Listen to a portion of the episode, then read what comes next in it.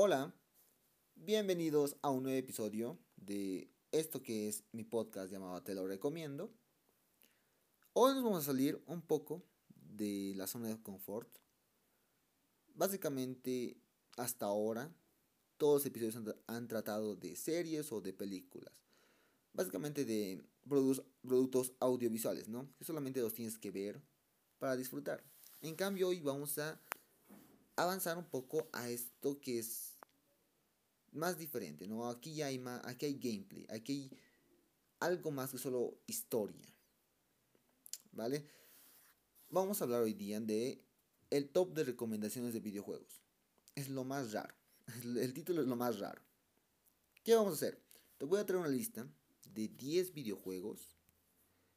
Yo juego videojuegos, es otra, es una de, de mis de mis hobbies preferidos después de las películas. Y juego bastantes, juego bastantes.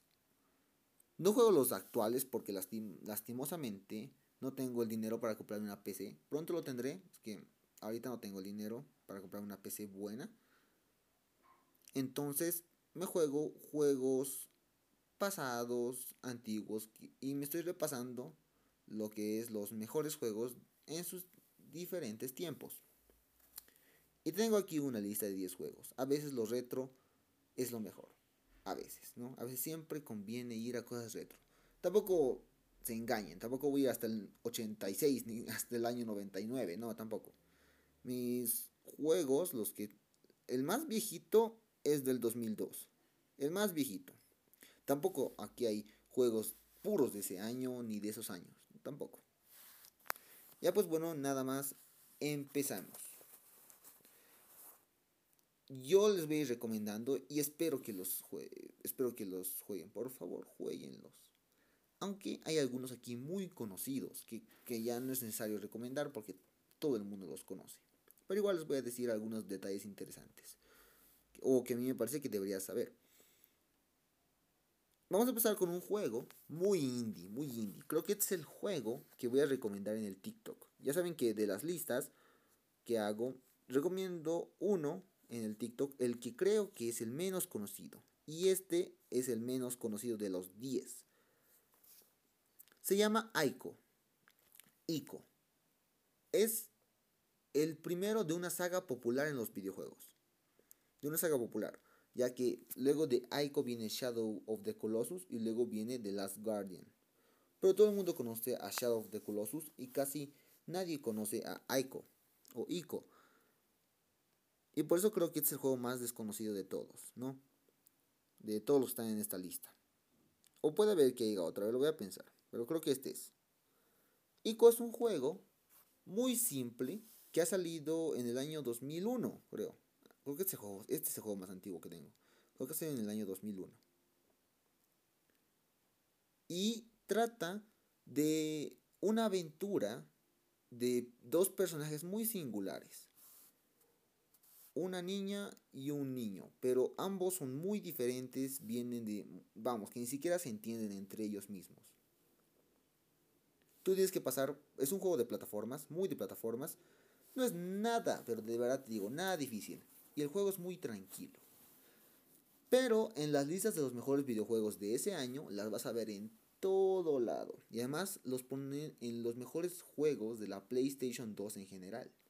Sí, es de la PlayStation 2. Si tienes, la puedes jugar. Lo puede, yo creo que lo puedes encontrar en disco. No sé si lo, venden todavía en formato digital.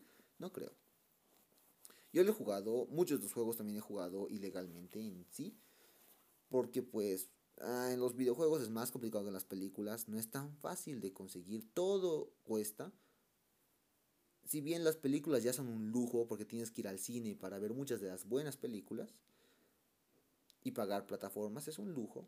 Eh, no, es más, no es tanto un lujo, pero sí es algo que tienes que recurrir al dinero.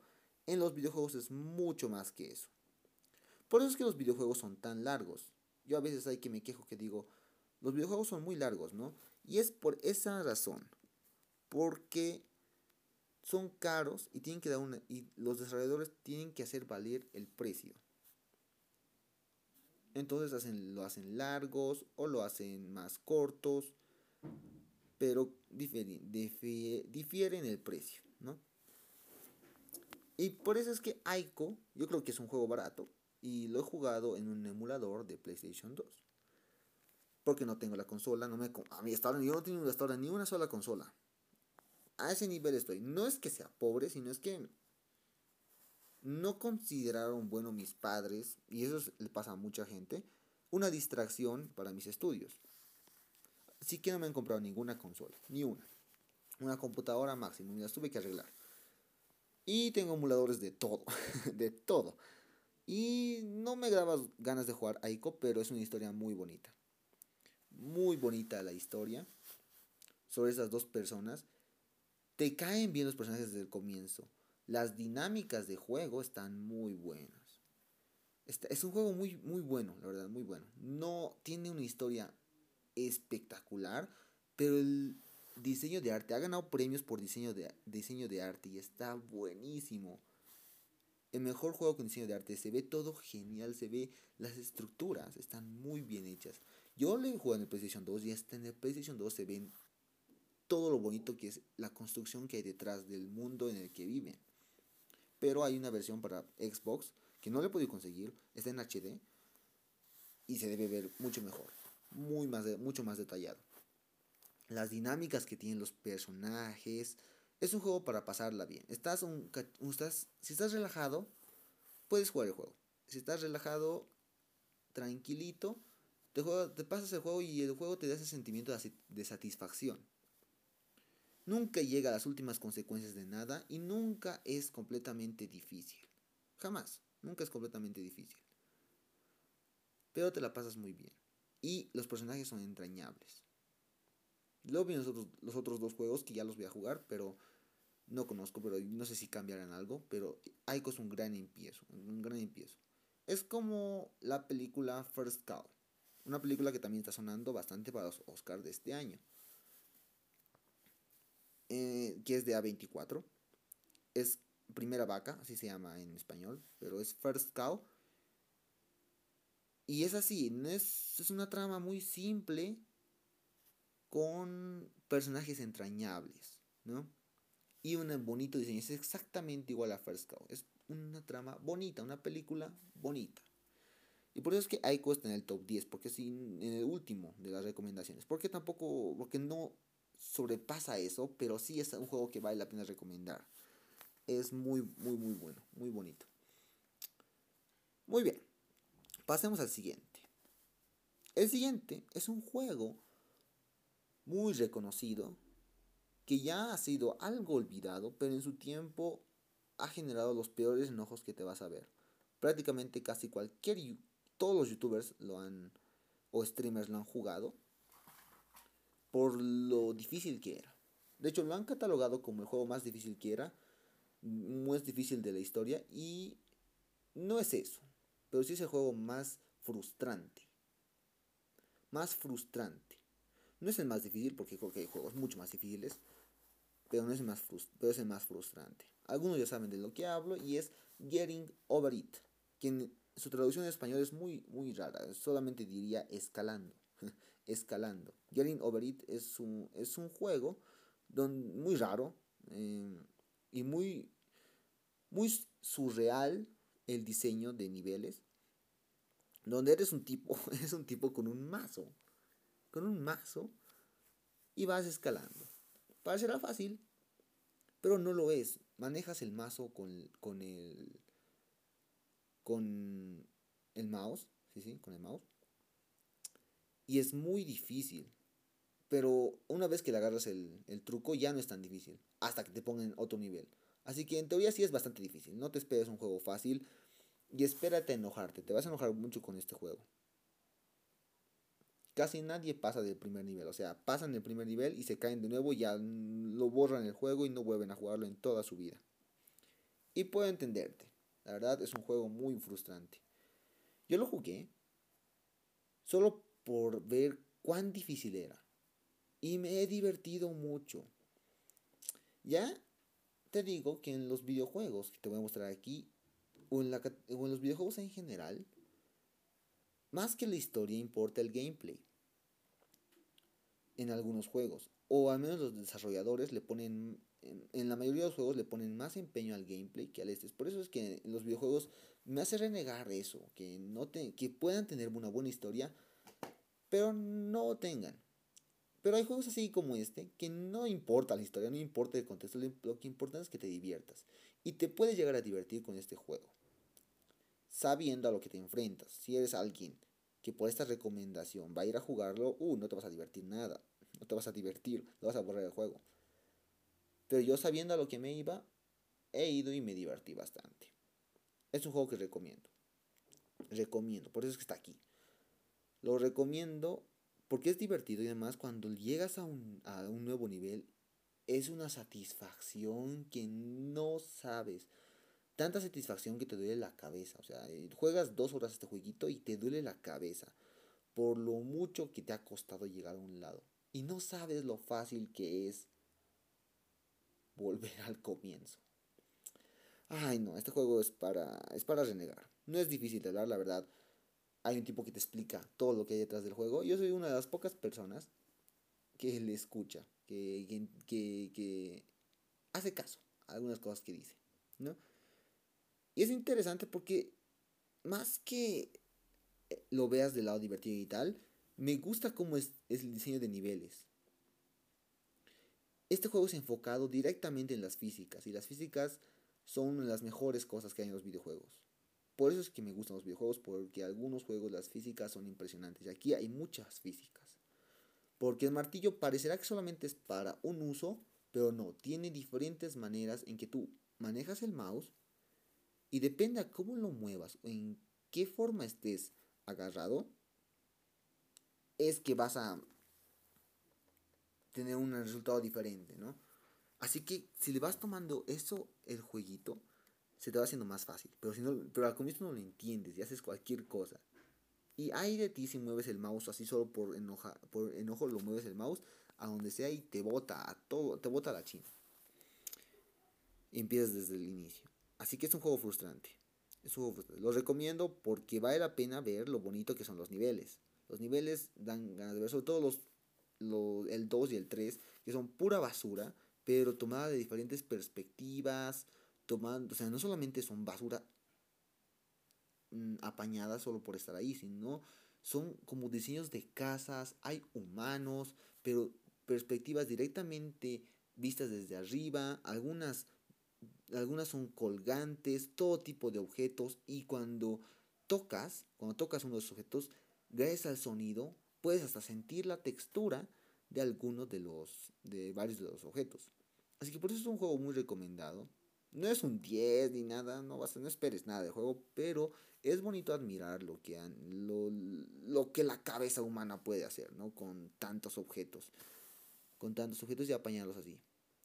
Es un juego divertido si ya sabes a lo que te enfrentas. Así que aquí te preparo para lo que sea. El 8. El siguiente juego se llama Papers, Please. Es un juego que le he conocido por las grandes masas, por, los grandes youtubers, porque lo ha jugado Auron y lo ha jugado VG en sus últimos días. Y yo ya me, visto, me había spoileado la historia, pero siempre me ha dado ganas de jugarlo y lo he jugado este, este, este mes. El anterior mes creo que lo empecé. Papers, Please es un juego innovador en su, en su, en su premisa, en su gameplay. Y le han dado un premio. De hecho, los Game Awards creo que le han dado el premio a innovación a Papers, Please.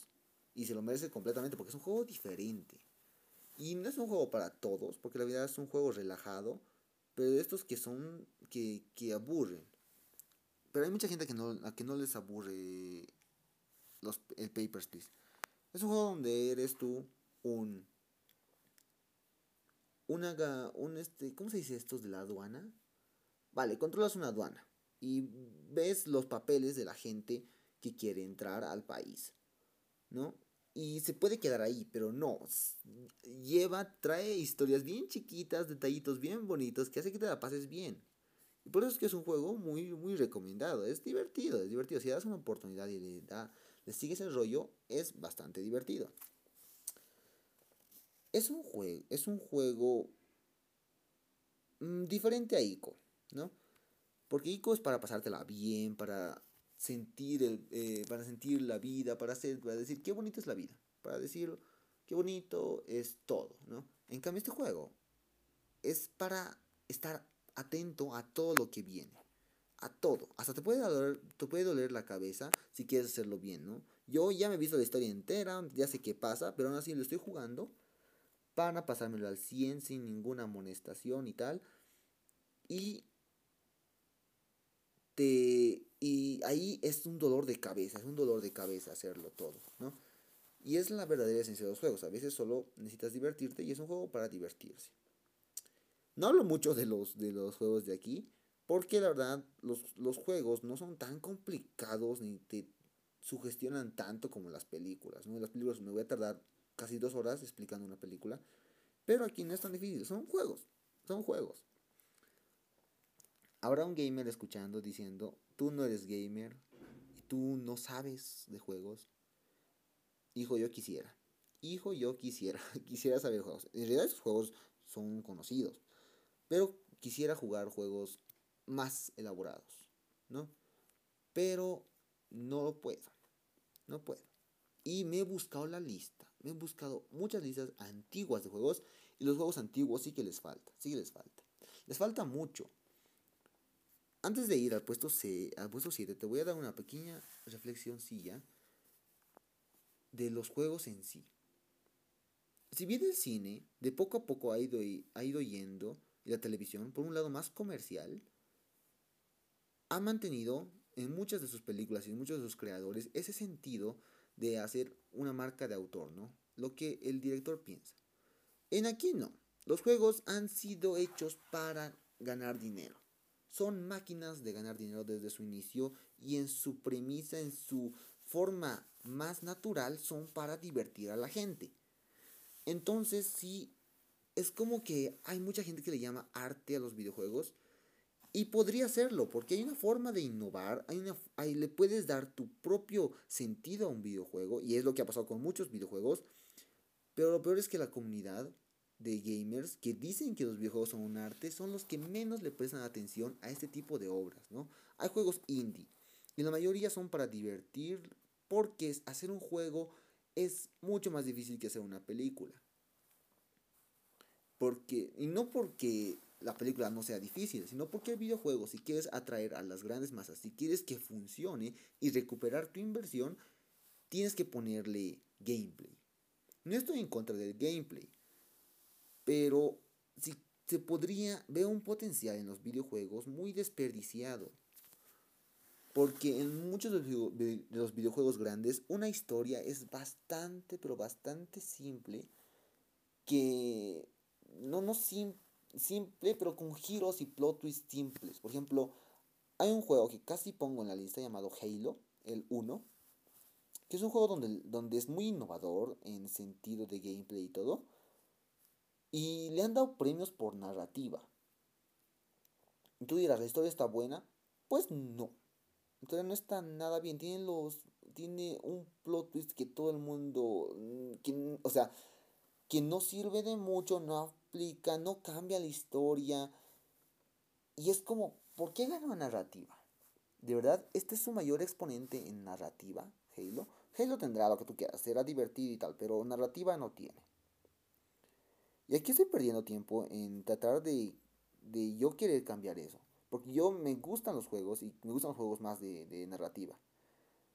Y lo importante es el gameplay. Eso es lo que no me gusta, que la comunidad no apoya a esto no apoya. Los gamers juegan juegos solo para divertirse o para probar sus habilidades. Y la industria podría ser algo más que eso. Y siento que es por eso que a la industria de los videojuegos no se la toma tan en serio como la industria del cine del, o de, como la industria del cine. Ni mínimamente cerca.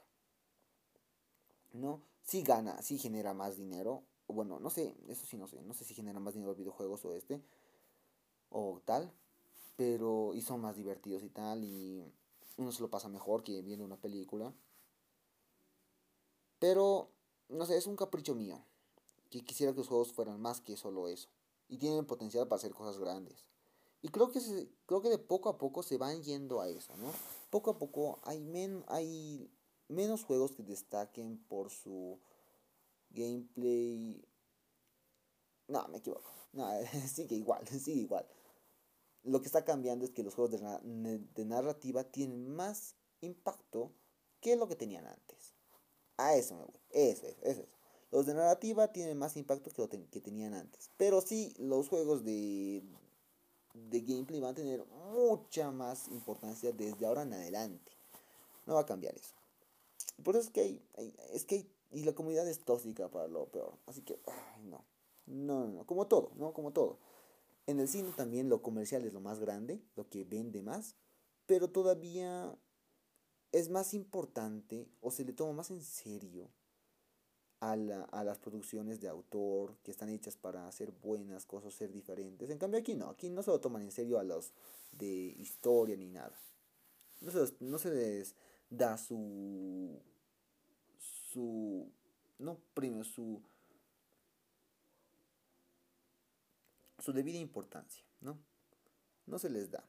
Ni las, ni siquiera los, los, las premiaciones les dan la debida, el debido reconocimiento a los juegos estos indie. Por eso es que la gente se rinde y en vez de crear juegos con narrativa o juegos con dirección de arte espectacular, mm, cambian a gameplays más divertidos, más sangrientos, más, más diversos en sus formas, por tratar de agradar a la comunidad. Porque cuando te vuelves un desarrollador de videojuegos, yo creo que todos o la mayoría quieren hacer juegos de narrativa. O los que intentan hacer de narrativa, pero de poco a poco van cambiando y saben que no va a vender eso y se van por un lado, ¿no? Y quieren mantener su narrativa, pero lo hacen más simple. Hay excepciones, hay excepciones de juegos de narrativa que han logrado tener mayor impacto y eso algún día vamos a hablar. La verdad, yo tengo, yo tenía este sentimiento gamer desde inicios de año, pero me he ido decepcionando, me he ido decepcionando. Ahora ya no juego tantos juegos como antes. Pero bueno. Ahora sí, pasando al puesto número 7. No sé cuánto he durado diciendo estas cosas. Ya, pero el puesto número 7 me parece un juego que cualquiera que se diga gamer ha jugado. No es una recomendación. Es una confirmación, un recordatorio de lo que ha sido Minecraft para, para todos, ¿no? Todos en su inicio gamer, ya sea que quieras jugar juegos de narrativa, juegos que se vean bonitos, juegos que tengan buen gameplay, todos han ido al Minecraft, todos, porque es muy atractivo. Y no te digo nomás aquí por, por ser el típico que juega juegos populares, ¿no? Minecraft, yo empecé a jugar hace cuánto, 5 o 6 años. Y es adictivo, es un juego muy adictivo de inicio a fin. Es un juego de horror, de, o sea, de survival horror, porque en realidad si no sabes nada del juego y lo juegas por primera vez te va a dar miedo la noche, mucho miedo. Así que sí, es un juego de survival horror. Y Minecraft ha cambiado el mundo del videojuego para siempre. Ha sido uno de esos juegos que ha cambiado la industria y la sigue cambiando porque es tan innovador el diseño. O sea, mm, esos son los primeros a los que se le ha ocurrido hacer un mundo entero de cuadraditos, de figuras geométricas. Y les ha salido muy bien, les ha salido muy bien por todo lo diverso que puedes lograr llegar a hacer, ¿no? Puedes hacer un millón de cosas. Si vieran los ejemplos que se puede hacer con, con la redstone y con las construcciones, puedes explotar tu mente creativa Puedes presentar proyectos de ingeniería ahí, aunque no tiene mucho sentido. Puedes hacer grandes cosas ahí. Es espectacular lo que Minecraft ha significado. Para todos, para todos. Es un juego que se ve feo, se ve muy feo. Pero apenas estés dentro, se te ocurren unas ganas. Por ejemplo, yo tengo un mundo en mi celular donde planeo hacer cosas enormes, pero con tiempo, ¿no? todo, todos los que tienen ya tiempo en Minecraft deben tener su mundito donde, donde en survival, donde desean hacer todo tipo de cosas. Todo tipo, construcciones enormes y tal. Y hay gente que dura con. Y hay, gente que tiene un mundos de 8 años y, así de, gran, de grandes y con construcciones espectaculares hechas en el survival. Ah, y es lo que pretendo hacer. Eh, ya lleva cuánto, cinco meses, ¿no? Poquito, casi nada. Pero planeo hacer un mundo grande. Pero no, no voy a invertirme tiempo. Solamente cuando diga, ah, quiero jugar Minecraft y empiezo a jugar. Es un juego muy adictivo que te toma muchas horas para hacer cualquier cosita y tiene muchas cosas que puedes hacer. Ahora mismo es demasiado diverso, por eso es que, por eso es que cuesta. Es de, los, de esos juegos que te dan más de lo que valen, ¿no? La mayoría de los juegos o te dan menos de lo que valen, o sea, te dan menos experiencia de lo que realmente valen, o te dan lo que pueden darte, ¿no? Pero de manera forzada, como rellenar. Entonces, este juego no. Mantiene el mismo precio, es carito, es carito, pero te da una experiencia infinita, infinita. Merece comprarlo. Y digo que merece comprarlo porque algún día lo voy a comprar. Soy así de, hipócrita. No lo he comprado, no lo he comprado. Eh, tampoco le voy a decir cómo conseguir, eso está muy feo. Pero tampoco es tan difícil de conseguir, vamos. No es nada difícil de conseguir el Minecraft. Ni en computadora ni en celular. muy fácil, muy fácil. Pero yo lo voy a pagar, tranquilo, lo voy a pagar, lo voy a pagar. Está en mis planes. Pero es que mientras no genere nada de dinero, ni no haga nada, pues aquí me quedo, aquí me quedo. Vale. Ya explicando, este, el rateo, ¿no? El rateo, porque uh, la comunidad también es tóxica de Minecraft. Y aquí Pasando al puesto número 6, otro juego popular. No tan popular, se ha hecho popular este año. Más popular era antes, pero no es tan popular ahora. Otro juego. Se llama Rocket League. ¿Alguien lo conoce? Rocket League. Rocket League ha venido a salvar mi año. En un año donde yo estaba jugando muchos juegos. No me malinterpretes, yo juego juegos buenos, entre comillas a los gamers, ¿no? Para que no me critiquen tanto.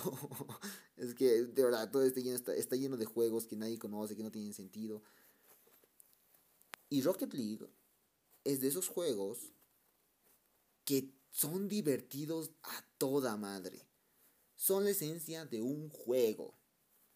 Son muy divertidos y te hacen gritar. Uy, te la pasas genial. Y, sobre todo con amigos. Oh, con amigos. Rocket League es impresionante. Rocket League en su momento de salida también ha sido premiada por todos. Ha sido casi nominada a Mejor Juego del Año porque completamente se lo merece tener ese tipo de impacto y ese tipo de... Ni siquiera es innovador el, el proyecto, pero tener dinámicas tan divertidas hace que cualquiera le quiera reconocer por lo que sea, ¿no? Y por eso es que Rocket League es otro de los juegos que ya no son, que, que han tenido su tiempo, pero te diviertes a toda madre, te diviertes demasiado. Es adictivo el primer día, el primer día. Luego de poco a poco ya lo vas dejando. Yo ya lo dejé el Rocket League, pero en su tiempo me encantaba jugar Rocket League. Eso sí ya lo juego en mi computadora y de forma legal, porque ya ha salido en gratis en la Epic Games para siempre, así que ya está gratis. Pero tiene ahora pases de batalla y toda la chingada. Entonces, Rocket League. No tengo mucho que decir acerca de Rocket League. Juego de autitos, fútbol de autitos, tiene otras cosas como el baloncesto, que es el, es el modo más divertido. Así, mis gustos son súper básicos. Por eso es que solamente voy a hacer un video de videojuegos al año, un video al año de todo lo que he jugado. Porque en el año no puedo tener los videojuegos del año. Lo siento, tengo que repetírtelo una y otra vez. No puedo. Y Rocket League me parece un gran juego un gran juego, muy streameado, muy, muy popular en su tiempo, en su tiempo. Pero te diviertes. En cuanto juegas la primera vez, la primera vez te diviertes. Pero te, te sientes mal porque hay, hay jugadores que juegan mucho mejor que tú y tú tardas como tres horas en simplemente agarrar y darle al baloncito. tardas mucho, tardas mucho.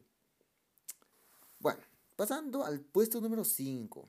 Una recomendación de uno de los juegos sorpresa, creo que ese es juego sorpresa del año, de un juego malo, malísimo, ha salido su secuela, un juego buenísimo, un juego grandioso. Y no es para computadoras, es para móviles, llamado Shadow Fight 3. Shadow Fight 3 es uno de los mejores juegos móviles que he visto. No, en su tiempo ha sido, ha sido muy popular, pero entre los jugadores, ¿no? Entre, entre Play Store. Porque no lo han streameado, porque la verdad no es un juego que la gente le presta atención, o sea, los youtubers. Porque es de móvil, ya con eso te bajas muchos puntos. Y porque es simple, ¿no? Por eso. Shadow Fight 2 era un juego que es divertido, es muy divertido, pero te aburres rápido porque no puedes hacer casi nada con Shadow Fight 2. Eh, es, es, lo mismo, ¿sabes? Hay un nuevo jefe, vale, pasas por mini jefes, 30 mini jefes creo, 30 mini jefes, 30 soldaditos, y para ganarlos tienes que conseguir mejores armas. Y no importa lo bien que juegues, siempre vas a necesitar una mejor arma, porque el güey tiene una mejor arma o una arma que parece chafa, pero te da un golpe, con un golpe te baja toda la vida y tienes que, tienes que comprarlas. O las compras con dinero real o ahorras eh, en entrenamientos, te dan dinerito de poquito en poquito en poquito, te compras un arma mejor y vuelves, ganas un jefe o dos y viene otro jefe con un arma más fuerte. Y tienes que hacer lo mismo, es muy repetitivo el Shadow Fight 2 y lo odié, lo odié por mucho tiempo. Pero el Shadow Fight 3, madre mía, Shadow Fight 3, lo divertido que es y lo fuerte, algo que hace que te enamores del gameplay de Shadow Fight 2 es que la acción es muy frenética. Eh, te dan, cuando das un golpe, te dan estos acercamientos de acercamientos y cámaras lentas que cuando golpeas te da un sentimiento de satisfacción y de logro que no se puede comparar con nada. Por eso es que Shadow Fight 3 es un juego, me ha sorprendido. Yo pensaba borrarlo. Y tiene unas gráficas que no son ex espectaculares, pero, pero, pero, es un gran cambio con el Shadow Fight 2. Es lo mismo que Shadow Fight 2 en cuanto al gameplay, pero aún así se rifa en los diseños, te sabe recompensar mejor. Y creo que ha sacado, el, este año ha salido Shadow Fight Arena, Arena, Arena, Shadow Fight Arena, donde puedes combatir con todos los personajes de los tres juegos de Shadow Fight. Ese sí creo que va a ser un juego decepcionante y que solo va a querer monetizar nada más. Así que ese tal vez ni lo juegue. Pero bueno, esa ha sido la sorpresa del año. Otro jueguito que nadie lo conoce, que puede ser también la recomendación que se lo merece. Merece reconocimiento este juego, es muy bueno. Pero ya te digo, como es de móvil, tienes que tener que seguir algunas reglas. Cuando eres de un juego móvil, no puedes tener narrativa. ¿Por qué? Porque a los, si a los gamers no les importa la narrativa, ¿crees que a los de móvil sí? ¿Crees que a los de móvil sí? Al, en el mismo aparato que salió de Flappy Bird, el móvil es para pasar el rato. Y los juegos son para pasar el rato. No esperes nada de un juego de móvil, nada. Así que en un juego móvil lo que tienes que buscar es gameplay. Y si vas y sabes lo que buscas, Shadow Fight 3 es la mejor forma de pasar el tiempo. Hasta te puedes quedar viciado unos cuantos meses. Yo me he quedado viciado tres meses. Ahora ya no, porque tengo otras cosas que hacer. Pero es que yo me desvicio muy rápido los videojuegos. Me desvicio muy rápido. Y me he desviciado tres meses. Entonces sí. Si bien creo que del 100%, el 60% de las ganancias de los juegos vienen de los móviles. Creo, creo. Me puedo equivocar. Pero creo que sí. Y es que los móviles son lo que genera más dinero en la empresa. Y por eso es que una gran empresa como Konami se ha ido y era grandiosa esa empresa de videojuegos. Ha tenido los mejores clasicazos de videojuegos. De hecho, uno de sus juegos está aquí, en esa lista. Pero se ha ido a la industria de los móviles porque saben que ahí van a ganar más dinero. Y sí, efectivamente, ganan más dinero por juegos de móviles. Juegos de móviles que nadie conoce, pero todo el mundo le mete dinero. Y ya vamos a hablar de ese, de ese problema. Es un problema muy grande. Y ahí, por eso, considero que Shadow Fight 3 Shadow, Fight, Shadow Arena, eh, es completamente dinero. Dinero y dinero y dinero. Y una narrativa no va a salir ahí, por, y a menos que sea gratis, ¿no? Si es gratis, la narrativa le va a importar un huevo a todos. Lo que les va a importar va a ser el gameplay, ¿no?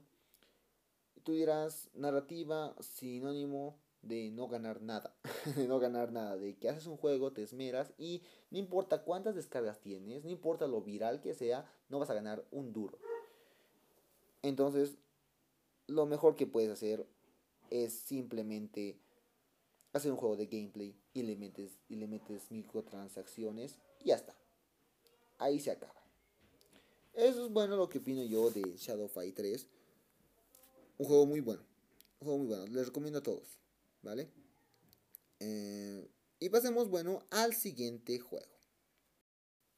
En el puesto número 5. Bueno, no, 4, 4. Sí, ya estamos en el puesto 4. Traigo el juego del año. el juego del año. El juego que le ha roto el año. Ha destrozado el año. No hace falta recomendar a nadie. Prácticamente todo, prácticamente todo el mundo conoce este juego. Todo el mundo. Pero yo vengo aquí a explicarte su impacto y algunas de las razones de por qué ha ganado premios este año. Que está muy raro, está muy raro. En el puesto número 4 te traigo un juego para móviles llamado, no, para PC y para móviles llamado Among Us. Entre nosotros. Es un juego divertido. Es que aquí te voy a tener juegos para jugar, para que te las diviertas. Y es un juego divertidísimo. El mejor juego. Es de los mejores juegos del año. Definitivamente. Cualquiera va. Cualquiera que no sea gamer o no gamer, creo que pondría este juego en los mejores juegos del año. O si no mejores, en los más divertidos. Es un juego donde pones a prueba no solo tu capacidad gamer, sino tu capacidad de relación que tienes con las demás personas y cómo convences a las demás personas de qué de, de, de si es real o falso, ¿no? Si tú eres el impostor o no. Es un juego espectacular. No digo 10 de 10 porque, pues bueno, tampoco. Es un juego muy simple, pero en su simpleza radica lo genial que es.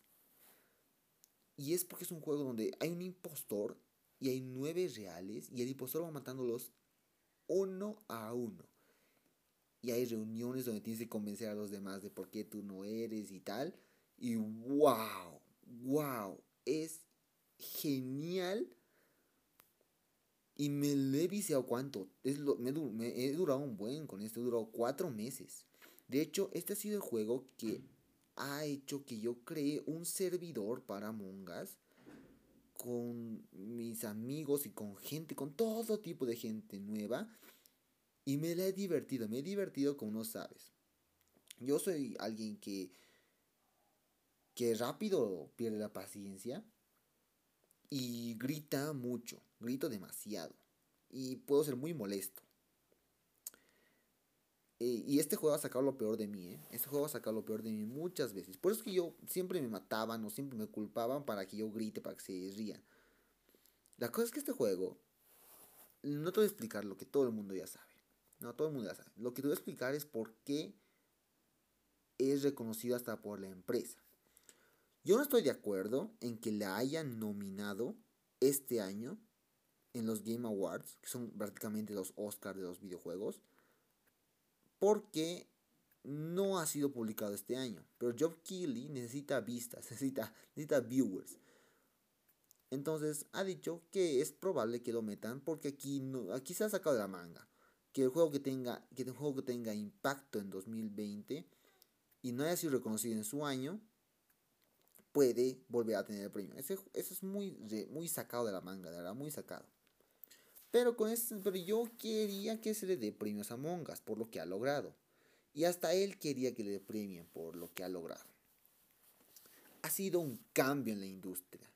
En la industria entera, te digo, en, sus, en, sus, en, su, en su rango, ¿no? en, en lo que aporta. No ha sido, vamos, para todos los campos, pero en su campo ha sido, ha sido una revolución completa que que quiero ver si algún juego logra llegar a ese nivel. Ha sido nominado en dos categorías y ha ganado en las dos.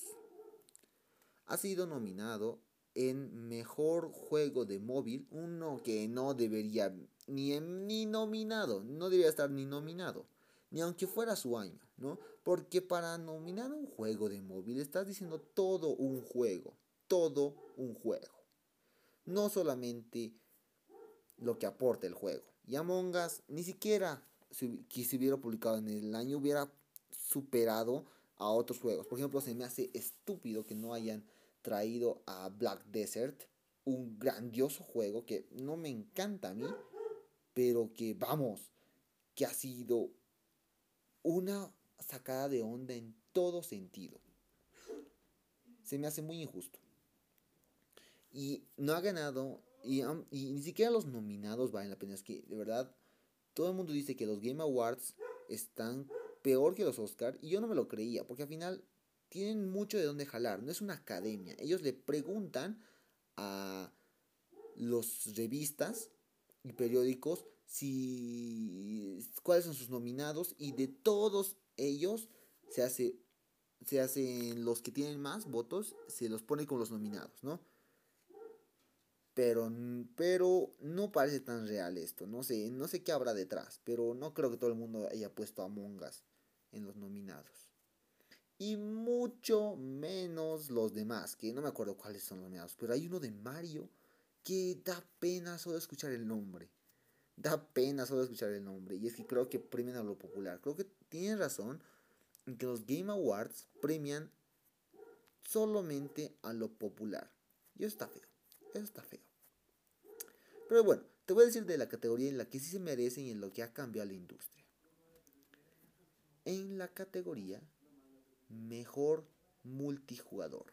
Mejor juego multijugador. Te voy a decir por qué. Los multijugadores en los videojuegos son básicamente lo más importante en el videojuego. Pero la forma en la que ha revolucionado la manera en que ha involucrado interacciones más que involucren tu forma de actuar en la vida real es muy, muy, muy buena. Muy buena. la forma es que los, en los multijugadores está la competitividad, está la, la ambición en algunos juegos. Hay en los multijugadores, ¿no? hay la, búsqueda de la victoria, el típico. Pero lo que en este, en este juego hay son interacciones un poco más avanzadas, más complejas. Donde te puedes crear una mentira que ni siquiera era ver, que, que, no es verdad. una mentira que parecerá mentira. O una verdad, una verdad que al final es mentira. Y una mentira que al final es verdad.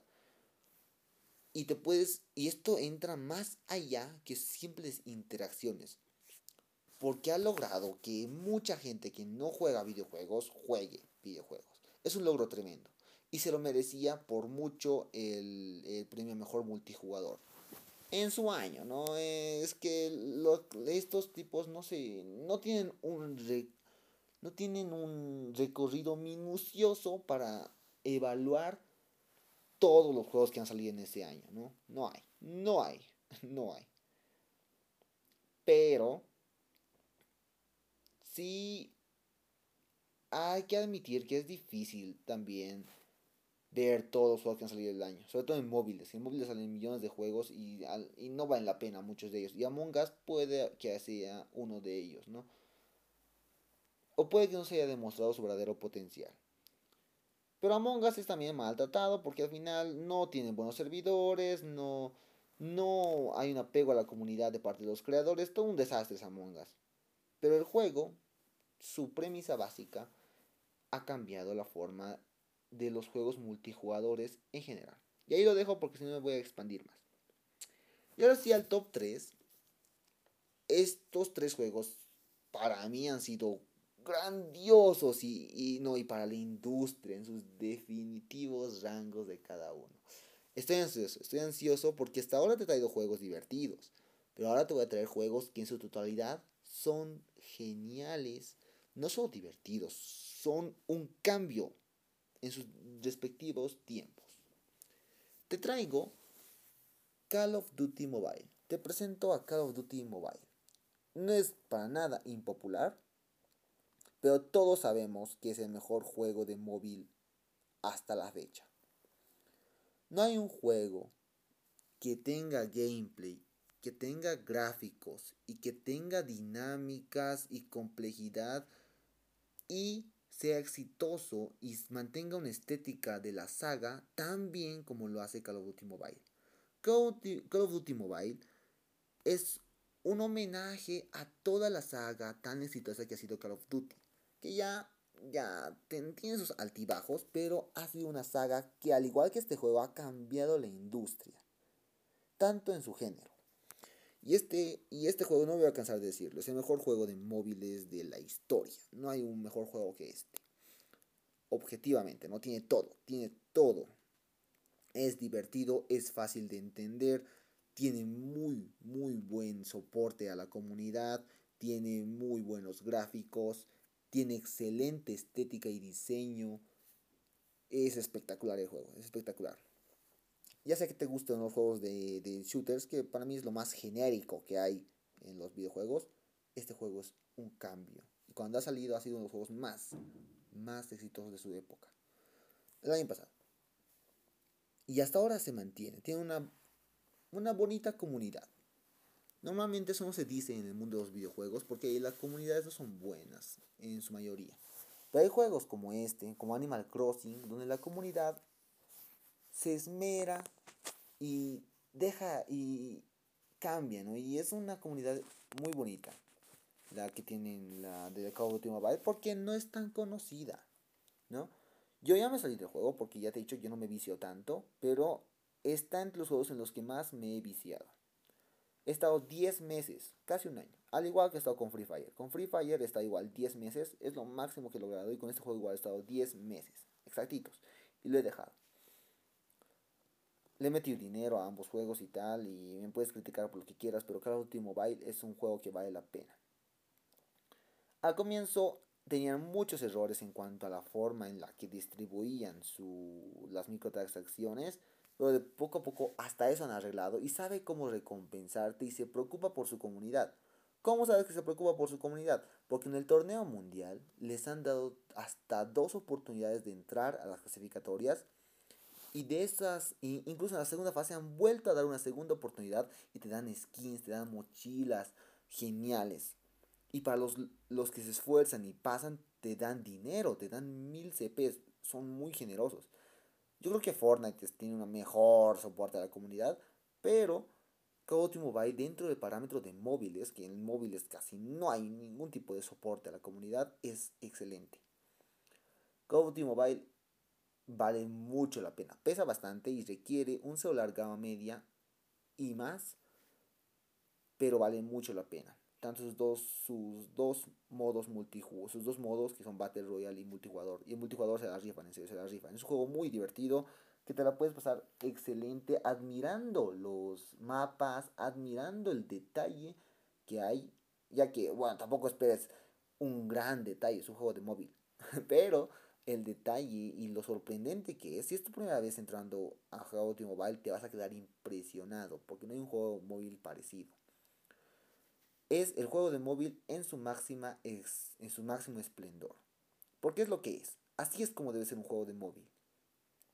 Yo no busco narrativa en juegos de móvil, no hay narrativa, pero se preocupan por su comunidad, dan buen, un buen producto gratis y sus, sus, sus skins, todo lo que rifan tampoco es para nada tan caro, no es muy caro, por eso es que el mundo, porque, por eso es que todos lo consiguen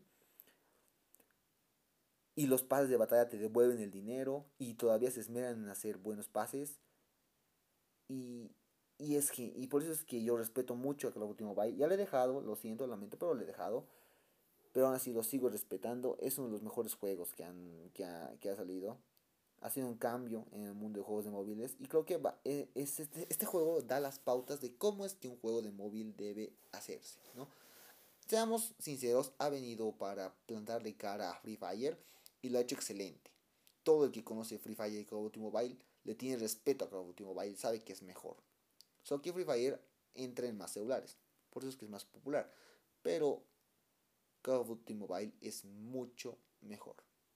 Pero lo malo es que sus juegos en sus, sus juegos a la par, como, como los Call of Duty de, de Xbox, de PlayStation, y de PC son mucho mejores. Son mucho mejores porque ya son juegos más grandes. Y por eso es que el Activision les da más importancia a esos juegos. Se nota, se nota que les dan más importancia a los juegos grandes, ¿no? Y a Call of Duty Mobile no lo, no lo dejan ahí tirado, pero no le dan tanta importancia como le dan a sus demás juegos. Y es entendible. Y tienes que tener claro eso. Tienes que fijar bien sus parámetros y dónde tenía que explorar y darte cuenta. Y, y, ponerlo, y ponerlo ahí a Call of Duty Mobile en el pico. Todo el mundo sabe que Call of Duty Mobile es el mejor juego de móvil. O al menos de los mejores. ¿no? Y bueno, ya después de aquí idolatrar prácticamente a Call of Duty Mobile, pasemos a otro juego que mmm, van a que callar la boca para no idolatrarlo. Este juego y el siguiente, o sea, el puesto número 2 y el 1, son los juegos que prácticamente no son ni de chiste parecidos a los demás de la lista.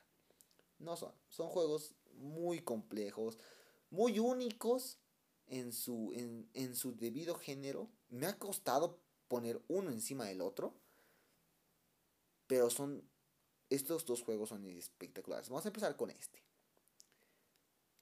Este juego se llama Silent Hill 2. El 2, porque el 1 me ha dado mucha hueva. No, los gráficos me gustaban y sentía que me iba a aburrir. Mi error, mi completo error. Pero ya me he visto la historia y todo y ya no me da ganas de jugar. Silent Hill 2 wow, wow. Yo no soy fan de los juegos de terror porque siento que porque me dan miedo, porque me dan miedo. Siento que un, un juego de terror da más miedo que una película de terror. Eso es de seguro, porque estás más involucrado. Y la historia es acojonante. La historia es que recordar, solo recordar a estos dos juegos, y o sea, Silent Hill 2 y al otro, solo me vienen recuerdos y me puedo quedar en mi cama viendo el techo, recordando los momentos que pasé. Y Silent Hill 2 es la hostia. Es increíble. Empecemos por los gráficos que ya de plano eran revolucionarios para su época. Es típico de los gamers idolatrar un juego por sus gráficos. No entiendo por qué empiezan por eso. Yo empiezo por eso porque es de lo que menos le voy a idolatrar a este juego. De lo que menos le voy a dar su valía. Le voy a dar su valor. Y es que los gráficos para su tiempo han sido muy buenos y de verdad te lo crees, porque hay muchas cosas que son muy diferentes de los demás videojuegos. Los movimientos, los monstruos, la escenografía es espectacular. Si algo han hecho bien los del Team Silent en el primer videojuego, en este juego hacen lo mejor. Creo que, creo que a este y a otros juegos más se les ha clasificado como los mejores juegos de terror de la historia. Dicho, este este lo ponen como uno de los mejores juegos de terror de la historia. A este. Al único. Lo único que me duele de Silent Hill 2 es que creo que no va a haber otra experiencia igual a esta. Confío en Outlast, pero no sé si va a haber un juego de terror similar a este. Ya te lo digo, no creo que haya. Pero bueno, Silent Hill 2 es una historia de de ¿cómo se llama? No me acuerdo, este juega en cuanto en mayo, ¿no? En mayo, en mayo, en mayo del año pasado jugado. No me acuerdo el nombre del protagonista. La música también es muy buena. La música es de las mejores músicas que he visto en un juego. En todo, en todo sentido. Y eso que parece que no va, no va con, la, con el juego, pero va muy bien. La escenografía, ay no, el diseño de niveles, ay todo se ve tan tétrico, tan sucio y cada vez se va volviendo más surreal todo y más terrorífico. Madre mía, hay un nivel, casi llegando al final, donde tienes que atravesar gradas hacia abajo. Y es el nivel más terrorífico. Yo, yo iba poniendo el de la doble E, la doble que es para avanzar y, y me estaba dejando, me, estaba, me, estaba, alejando de la pantalla para ver, para ver qué pasaba. Y no, pa, y no acababa. El pinche pasillo es nunca se acababa y se volvía cada vez, tenías más miedo cada vez. Era un asco. Y, oh my el villano, el villano, Pyramid Head. Uy, Pyramid Head. Solo de verlo, solo de verlo, te da miedo. Y tiene muchas escenas donde te da mucho miedo. Y cuando te enfrentas a él, te da un terror al final del juego. yo quiero que juegues el juego. Por favor, adelántalo, porque voy a hablar con spoilers. Adelántalo. Y a lo mejor y ves otro día mi opinión de este juego. A lo mejor si te quieres arruinar, porque es un juego viejito, es un juego del 2001, del 2002. Eh, adelántalo, es un juego que vale la pena jugar, vale la pena.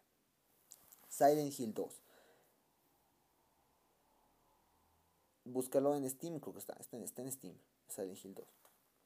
No sé cuánto cuesta, porque la verdad, igual lo, lo busqué y lo conseguí legalmente. Terrible. Me lleva a la policía. Madre mía, oremos. Pero me la pasé muy bien. Y conseguí, de hecho, la versión, el corte de los directores. No sé qué tendrá de especial eso, pero conseguí el corte de los directores. Ya. Silent Hill 2. Silent Hill 2. Ah, es que no sé por qué repetí eso. Voy a empezar con la narrativa, ¿vale? La narrativa es lo mejor del juego. Es lo mejor. Eh, yo me fijo en las películas y en las series. Más que todo, el guion. El guion y está muy bien escrito. Los personajes son buenísimos.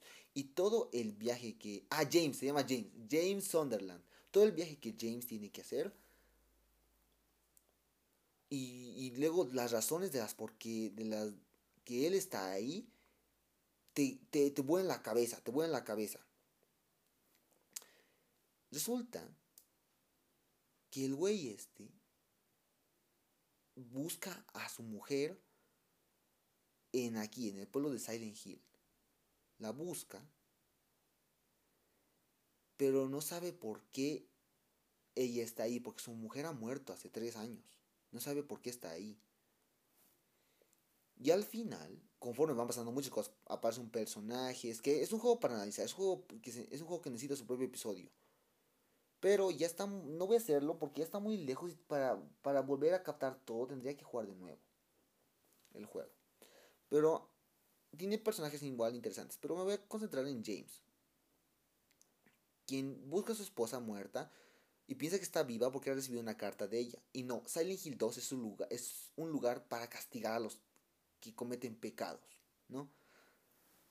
Y él, su pecado ha sido terrible. Él ha matado a su esposa. Él ha matado a su esposa. Y no sabes, vos al final te revelan que él fue el que ha matado a su esposa. Y también te dan sus razones.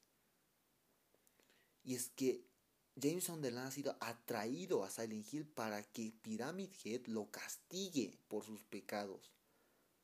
Lo castigue por lo que ha hecho. Y ese plot twist es de los mejorcitos que he visto, ¿eh? Yo no soy tanto de plot twist porque siento que ya cada vez se hacen más, más los mismos típicos plot twist, pero este de aquí no me lo esperaba ni en un millón de años. Él ha matado a su esposa y ha venido ahí para, para, para ser castigado. Ya, hasta ahí ya está muy bueno. Pero al final, y se tiene que enfrentar con su esposa, pero no con su esposa en la vida real, sino con con la idea que él tiene de su esposa. Y es impactante. Esto, esto también es un típico juego con jefes finales y tal, con jefes, ¿eh? porque pues, no escapa de eso. Pero tiene que matar a su esposa y tiene que enfrentarse a sus propios pecados y redimirse.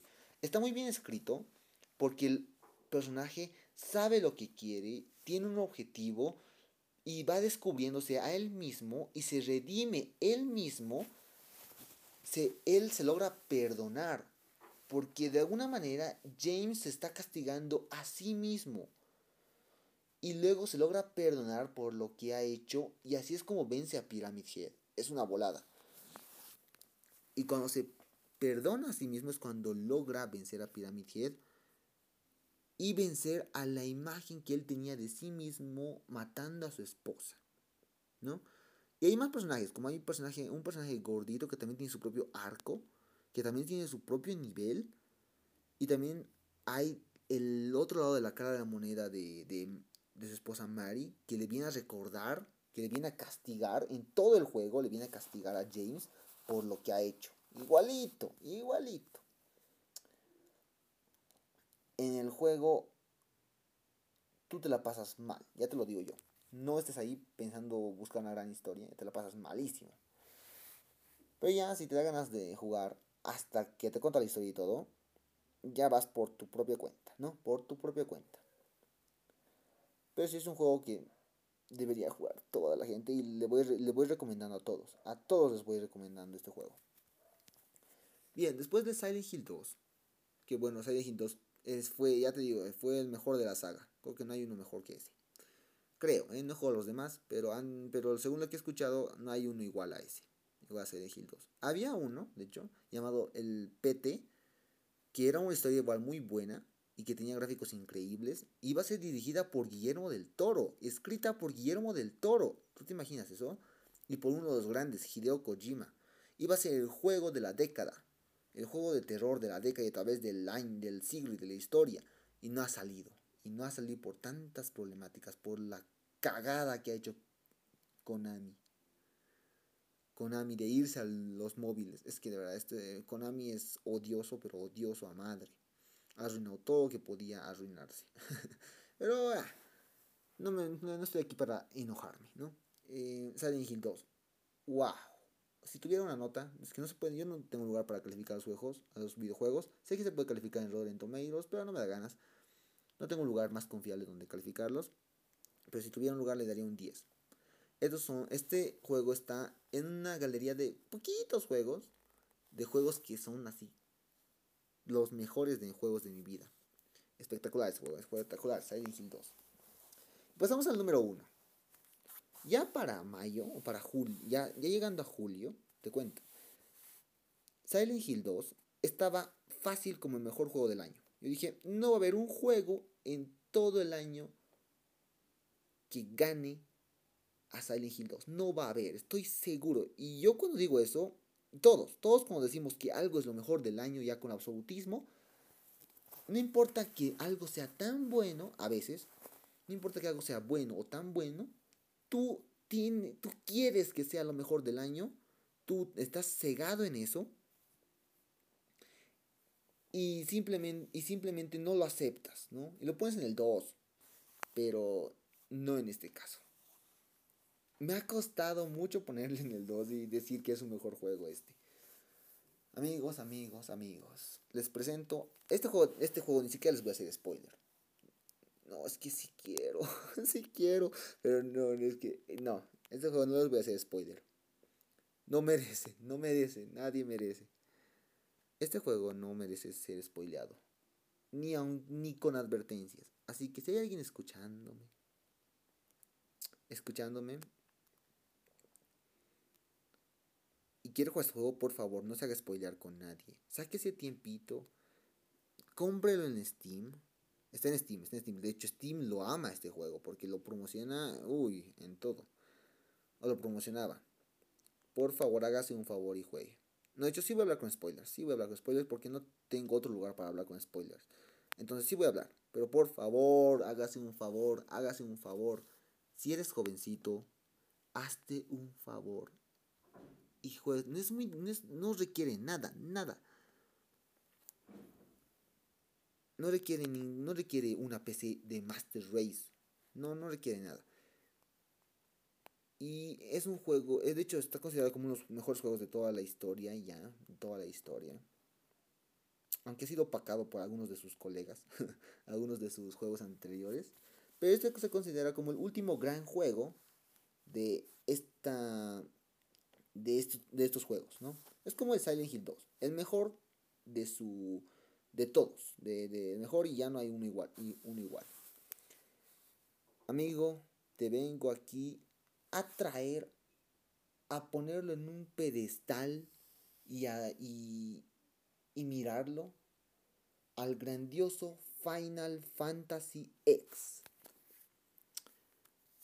Supongo que un gamer normal escucha esto y dice, ay, Final Fantasy, el típico juego, es que es que hay un dicho que dice que todos los gamers tienen un Final Fantasy como el mejor juego de toda su vida. O entre los mejores. Como es mi caso. Y sí es cierto. Final Fantasy es una saga, es una saga de juegos creado por Hideo, no, no es Hideo Kojima, es Nobuo, no es Nobuo, es que no me acuerdo. No me acuerdo, no me acuerdo, ¿para qué hacer la dramatización? Es una saga de juegos muy importante en los videojuegos que ahora mismo ya no está en su mayor, en su mejor gloria. Sigue sacando juegos. El último juego que ha sacado es Final Fantasy VII Remake. Tú dirás, ¿están los mejores juegos del año? Sí, pero no porque sea original, es un remake de uno de, uno de los mejores juegos de la historia. No lo han puesto a Final Fantasy X en los mejores juegos de la historia porque Final Fantasy VII existe. Porque Final Fantasy VIII existe. Porque Final Fantasy IX existe. Se desconoce al C, a Final Fantasy 6, 7, 8, 9, 10 como los mejores juegos que vas a jugar en toda tu vida. Los mejores. Los de anterior puedes jugártelos, pero no son tan buenos. Y los de aquí adelante, los actuales, tampoco son buenos. Así que tú solo juega el 5, 6, 7, 8, 9, 10. Son considerados los mejores. Y hecho, no, el 5 no, el 5 no, el 6, 7, 8, 9, 10.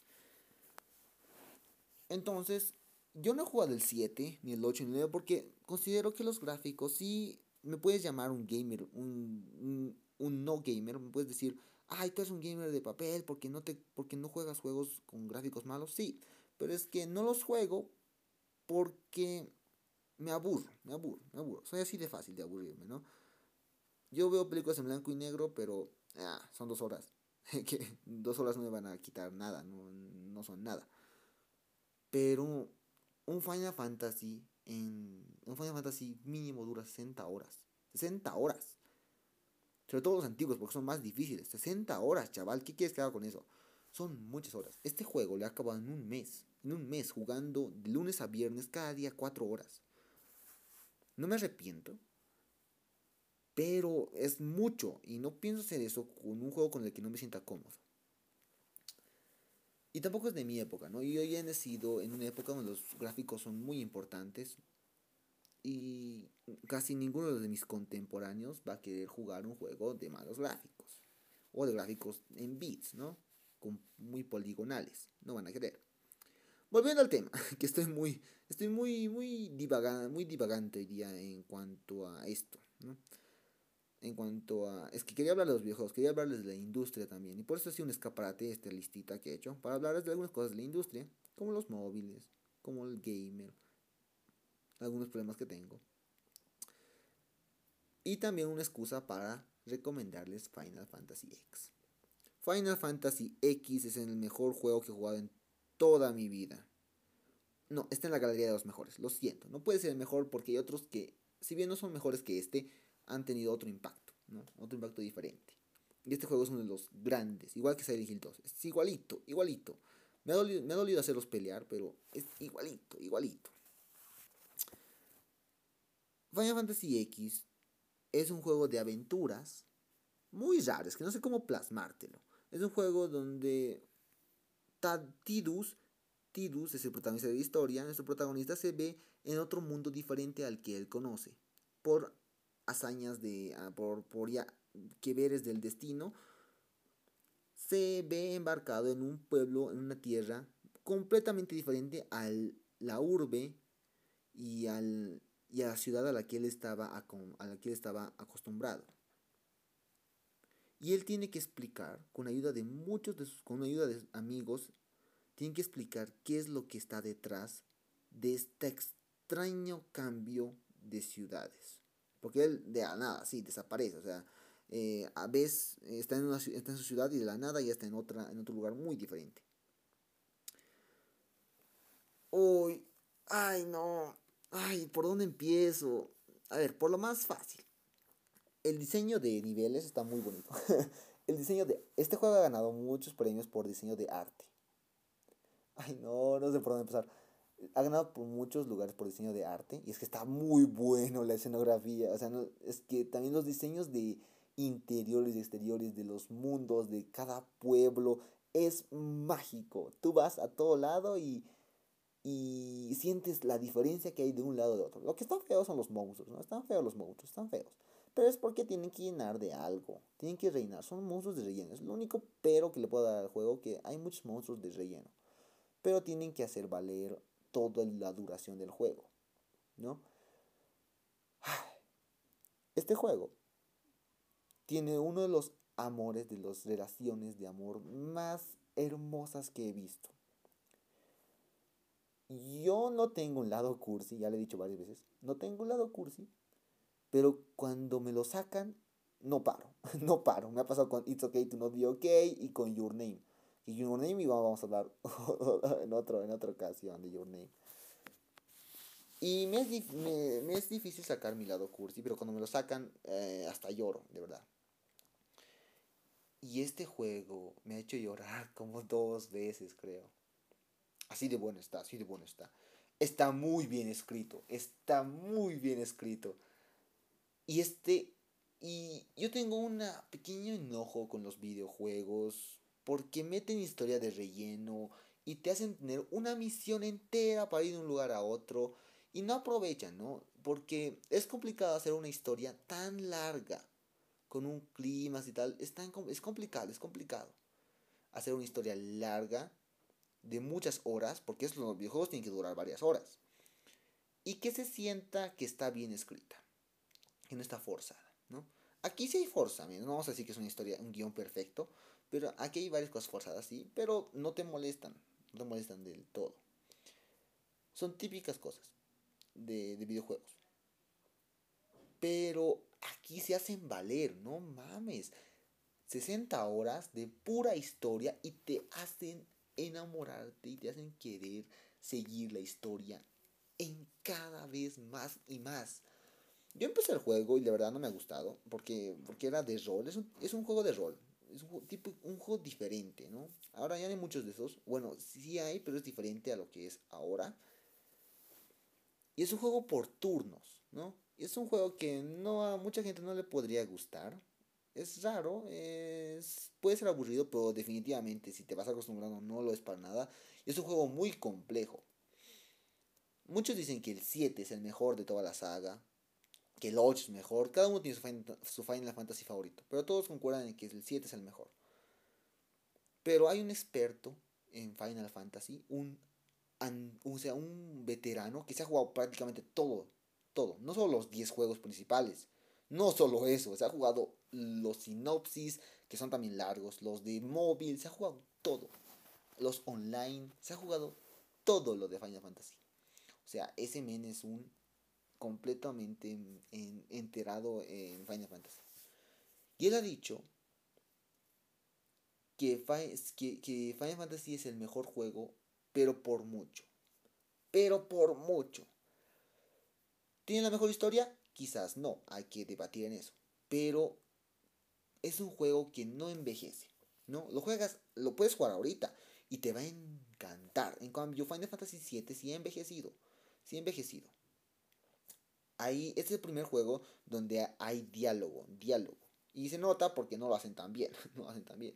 Es el primer juego donde usan el 3D de, y usan entornos completamente, entornos, eh, ¿cómo son estos entornos 3D que puedes cambiar de visión y ver la tridimensionalidad y no son planos no son planos completamente planos, ¿no? planos completamente planos, donde el jugador camina, pero el, pero, ah, sí, sí, el, el, el ambiente no se mueve con el jugador, sino el jugador se mueve en el ambiente. Eso es, una, es un lugar completamente bidimensional. Pero en aquí no, en aquí hay entornos completamente tridimensionales donde puedes caminar y ver como el jugador es el centro y el mundo va cambiando, va, el mundo va avanzando con él, ¿no? Pero sí sigue usando, en algunos sigue habiendo estos entornos. Así que la escenografía, el diseño de arte de la película, digo de la película, de la película, del juego este es genial. Hay veces en las que solo te quedas mirando y dices, esta cosa salió en PlayStation 2. Y es que salido en PlayStation 2 y ves el juego y dices, en las cinemáticas, ¿no? Esto, ¿Estos gráficos son de PlayStation 2? ¿En serio? Y te quieres, solamente tienes que deslumbrarte de verdad. Solo te pondría una de las escenas, una de las escenas de, de, de este juego y dirías, madre mía, es de PlayStation 2. Y sí, es de PlayStation 2 el Final Fantasy X no es para todos los gamers, porque los gamers he dicho no les gusta mucho la narrativa, pero los que les gusta la narrativa, este es un juego espectacular. Ay, no. Todos los personajes son desarrollados de manera excelente. Excelente, excelente. Auron Play ha sacado su nombre por uno de los juegos favoritos de su vida y es este, este. Este es uno de los juegos favoritos de Auron. Y hay un personaje llamado Auron, y de ahí ha sacado su nombre, Auron Play. Para los que no sabían, porque todo el mundo sabía, ¿no? Y este personaje de Auron también es un personaje excelente, excelente.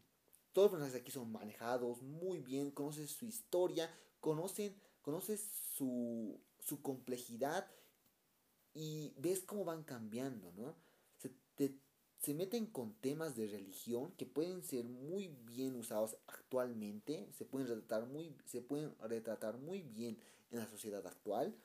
Hay temas con la muerte, con, con el deseo, con la ambición, con este anhelo de pertenencia, con cambio, con... Hay también, eh, ¿cómo se llama esto? Lo que ha hecho Hitler, no me acuerdo eh, hay, ah, genocidio, genocidio, hay temas de genocidio, hay misticidad. Es un juego enteramente completo. Ves como un personaje al inicio del juego es completamente devoto a algo, devoto a algo, al punto en el que su religión es básicamente todo, ¿no?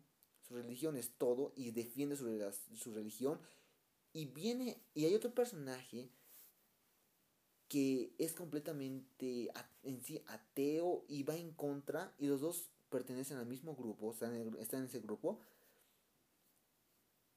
Y ves como todo su mundo del personaje de Waka, que es este personaje que se llama Waka raro, ves como todo su mundo, como todo lo que él creía, de poco a poco se va derrumbando.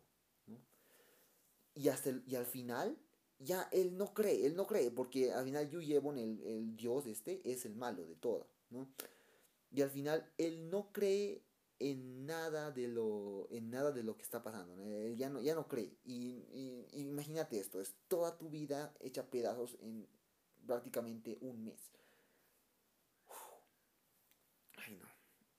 Y todavía no está hablando mejor. Auron es alguien tan espectacular, es el mentor del héroe es, el mentor del héroe, pero tiene todo un trasfondo detrás de él. ¿Por qué él es así? ¿Por qué es serio? ¿Por qué, ¿Por qué es tan seguido con sus objetivos? ¿Qué ha pasado para que él sea así? Las traiciones que él ha vivido.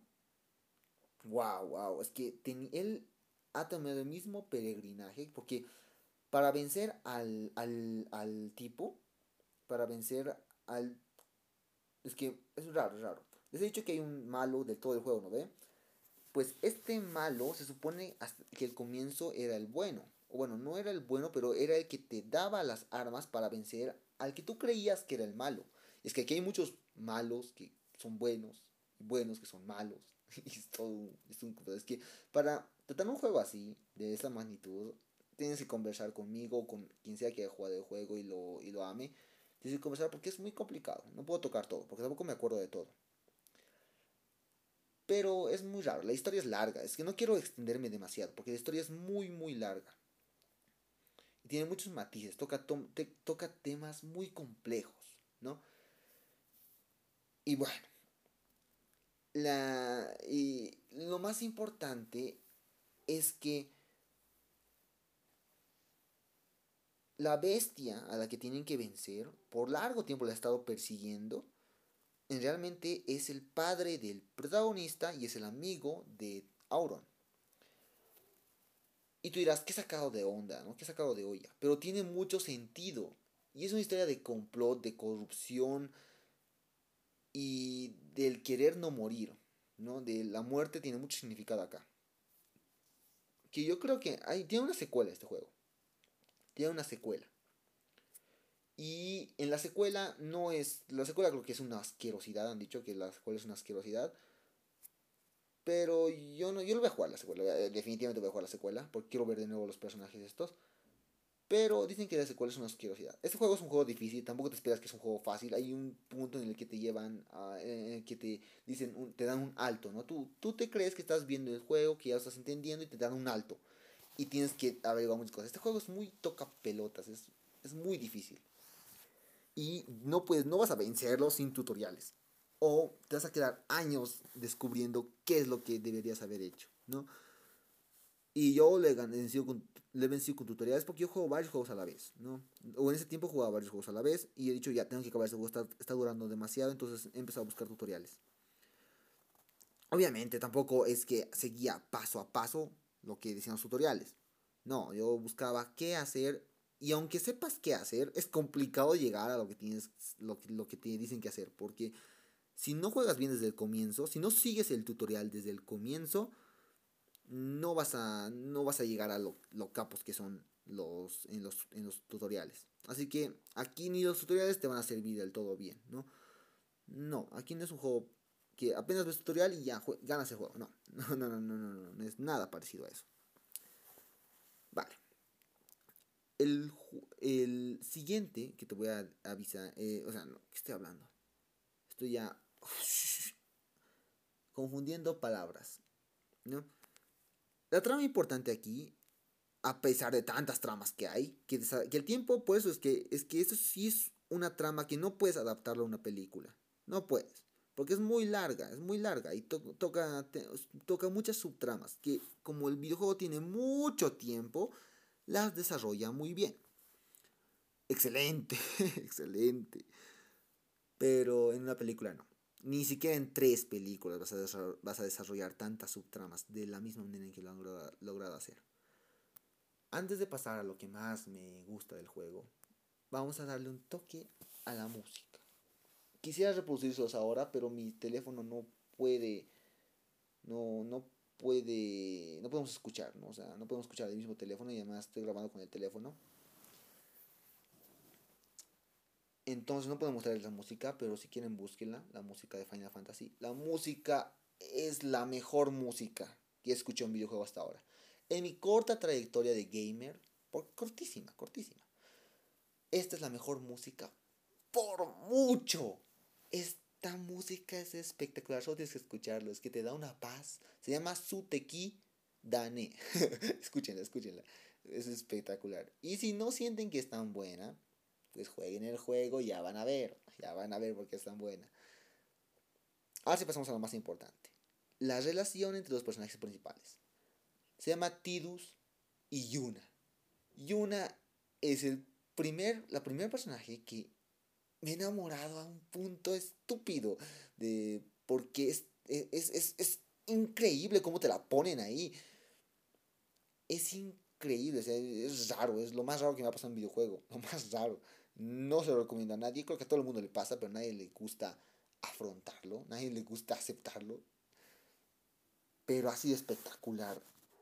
Yuna es de las mejores protagonistas eh, que he visto en mujer. No solamente, no solamente por cómo está diseñada, que ya me dirán todos, ah, so, te enamoras como cualquiera por, de, porque el diseño, no. No, por la personalidad que tiene, ¿no? Es otro de los personajes que, to que desarrollan excelentemente. ¿No? He escuchado mucha gente que le pone de su nombre a su nombre de sus hijas, les ponen Yuna. Y yo digo, qué gran idea, qué gran idea. Si tengo una hija, lo voy a considerar.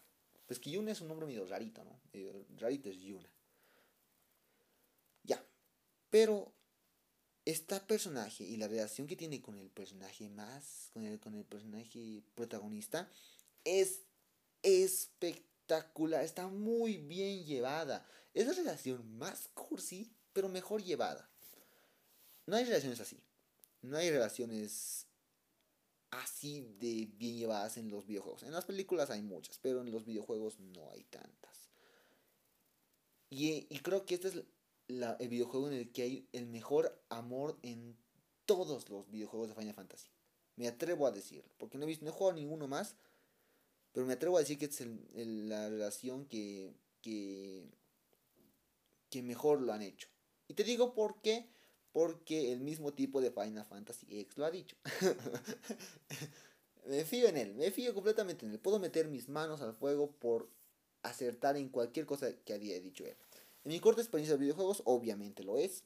Obviamente. Es la mejor relación que he visto. Y esto combate mucho con las películas. El final es el final más triste que he visto en un videojuego, ¿no? Manches, he, he llorado como tres horas seguidas y no aceptaba el final del juego, no aceptaba. O sea, todos sabíamos de un punto de la, del juego lo que iba a pasar. Todos ya aceptábamos que iba a pasar. Pero no estábamos listos para ese final. No estábamos listos. Y el final es una... Ay, no, el final. Uy, el final, el final.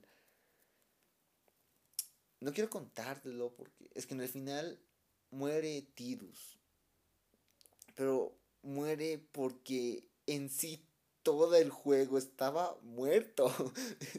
todo el juego estaba muerto. Era un espectro. Era una proyección para vencer a su padre. Y es que está voladísimo el juego. Todo el juego estaba muerto y te cuesta entenderlo. Luego ya lo entiendes. Y tiene que volver al mundo de los muertos junto con Auron, que Auron, Auron igual está muerto. Es que en el juego, en el mundo de, los, de Final Fantasy, aquí en este mundo, no muere, no, nunca mueres, ¿no? Cuando mueres, tu alma tiene que ser enviada. Tu alma tiene que ser enviada a, por, por un enviador, ¿no? Y Yuna es una enviadora. Y Yuna eh, envía a Auron. Y no necesita enviar a, a, Tidus, porque Tidus más que, más que ser un alma, nunca ha existido. Tidus es un sueño. Es, es una volada, ¿no? Es, no, no, sí, sé que estás con cara de ¿qué, ¿qué? Sí, Tidus es un sueño. Un sueño de muchos soñadores que han creado este mundo en el que él vive, que él vivía, por razones medio raras. Es que el juego es una volada, es una volada. Ya, ya, es tu culpa, es tu culpa, es tu culpa de no haber escuchado. Ah, si quieres ver la explicación, búscate un video de, de por qué del juego, ¿no? Ya, triste tu vida, triste tu vida. Lo siento por ti, me das pena. no has jugado este hermoso juego. Es un raro, es, raro, es sueño. ya, quiero pensar que los que se han spoileado saben del juego y han jugado el juego. Entonces sí, a todos nos ha parecido muy raro que es un, sea, sea un sueño y que haya muerto y es una volada y al final se tienen que despedir, es la despedida más rara y en toda la en toda la en todo el juego y con lo que le dice que lo ama Jonah a Tidus y que llora y se cae y se va desapareciendo. No, no, no, no, no, no, no, no puedo con esa escena, no puedo. De vez en cuando me la pongo y vuelvo a llorar, vuelvo a soltar unas lagrimillas. De vez en cuando me lo pongo y, y veo y digo, wow, qué buen juego. Este juego ha hecho el mejor mes de toda mi vida. Un mes donde no he visto ni películas ni series. Solo era yo y el juego. Yo y el juego. Un mes entero. Todo el día estaba de ¿qué ha pasado hoy día? Me subía a mi terraza y decía ¿qué ha pasado en la historia? ¿no? ¿Qué ha pasado? ¿Cómo se va desarrollando? A ver qué hago, qué hago y tal. ¿Cómo avanzo este nivel y tal para avanzar más en la historia? ¿No? Y la música, la música acompaña muy bien. Los gráficos, ay no, ya, ya, ya. Hasta aquí me desahogo. Hasta aquí mi desahogo de todo el juego.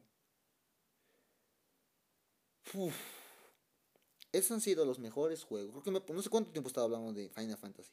¿20 minutos? Porque sí, 20 minutos hablando. Solo de Final Fantasy. Jueguen no he jugado a los demás. Si hacen spoiler este, háganse un favor y jueguen el 7. Que este año ha salido el 7 remake. Y ese juego mm, ya me lo han spoileado. Ya me han spoileado algo. Qué asquerosos que son. Me han spoileado algo. Pero no me han spoileado otras cosas. Así que Final Fantasy 7 me lo voy a jugar enterito. Eh, y lo voy a disfrutar, ¿no? Porque siento que este tipo de historias no lo van a volver a hacer en los videojuegos. Jamás. Eh, van a pasar mucho tiempo hasta que una desarrolladora haga este tipo de historias. Es un juego de, de Corea. Así que desde allá, de, de Japón creo.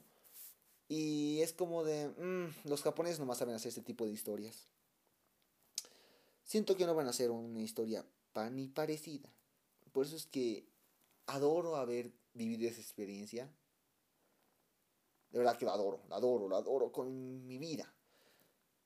Y quiero que todo el mundo, si tú ya te has spoileado, recomiéndaselo a alguien. O juégalo tú. Eh, es que ya no vale la pena si te spoileo. Porque, porque la historia avanza lento. Son muchas horas de conocerte los personajes. Y todos los personajes son increíbles. Todos. Todos. Todos tienen su arco.